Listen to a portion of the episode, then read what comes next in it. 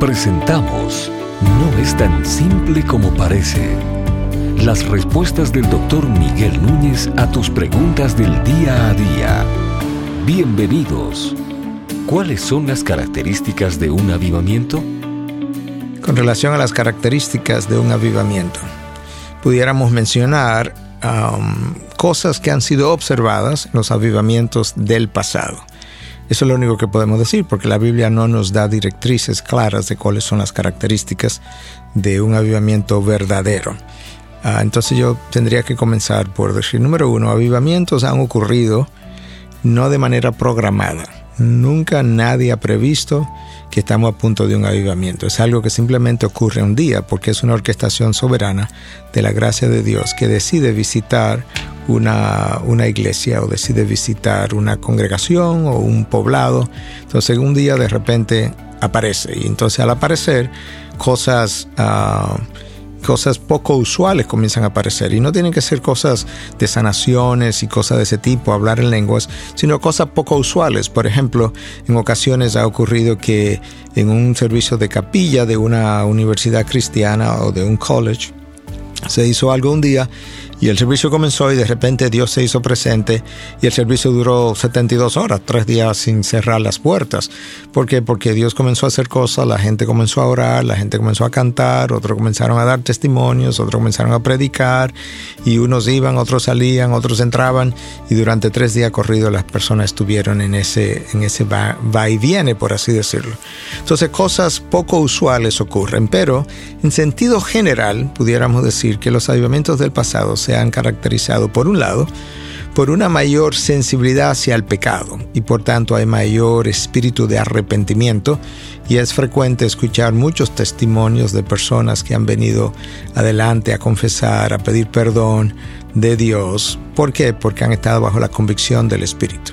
Entonces es una característica, mayor sensibilidad hacia el pecado. Número dos, una mayor sensibilidad hacia la santidad de Dios, una mayor reverencia, un mayor respeto y obviamente cada vez que nosotros podemos ver la santidad de Dios de una manera ah, mucho más clara, pues así mismo nosotros terminaremos viendo la pecaminosidad del hombre de una manera igualmente más clara.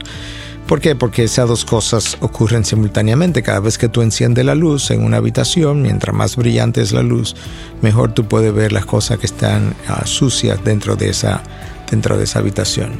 Al mismo tiempo hay una mayor hambre por la palabra, la gente eh, está dispuesta a escuchar la exposición o la enseñanza de la palabra por largos periodos de tiempo.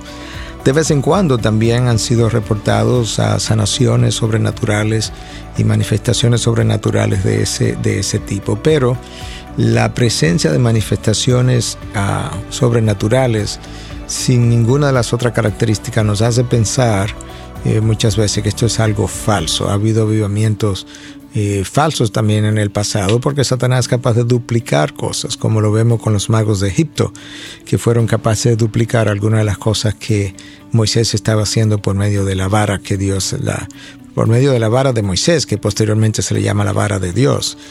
Entonces, ah, yo creo que si fuéramos a hablar de características que deben estar de manera fundamental, independientemente de qué otras cosas periféricas pudieran ocurrir, tenemos que mencionar, número uno, una mayor sensibilidad hacia el pecado con una actitud de arrepentimiento.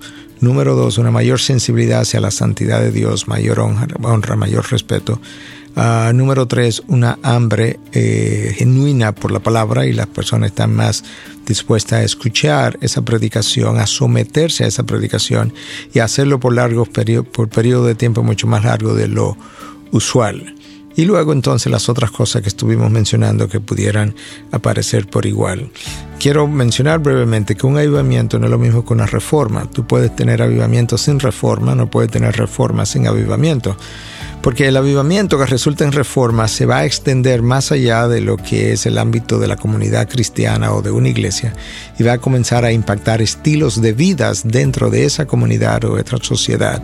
Y por eso la reforma protestante se llamó como se llamó y no simplemente un avivamiento. Fue un avivamiento, pero fue una reforma porque transformó las sociedades, cambió incluso el curso de la educación, el curso de cómo estudiar ciencia, de cómo hacer el resto de las cosas que hacemos en la sociedad, cambió leyes y todo lo demás. Y ahí está la diferenciación entre un avivamiento y una reforma.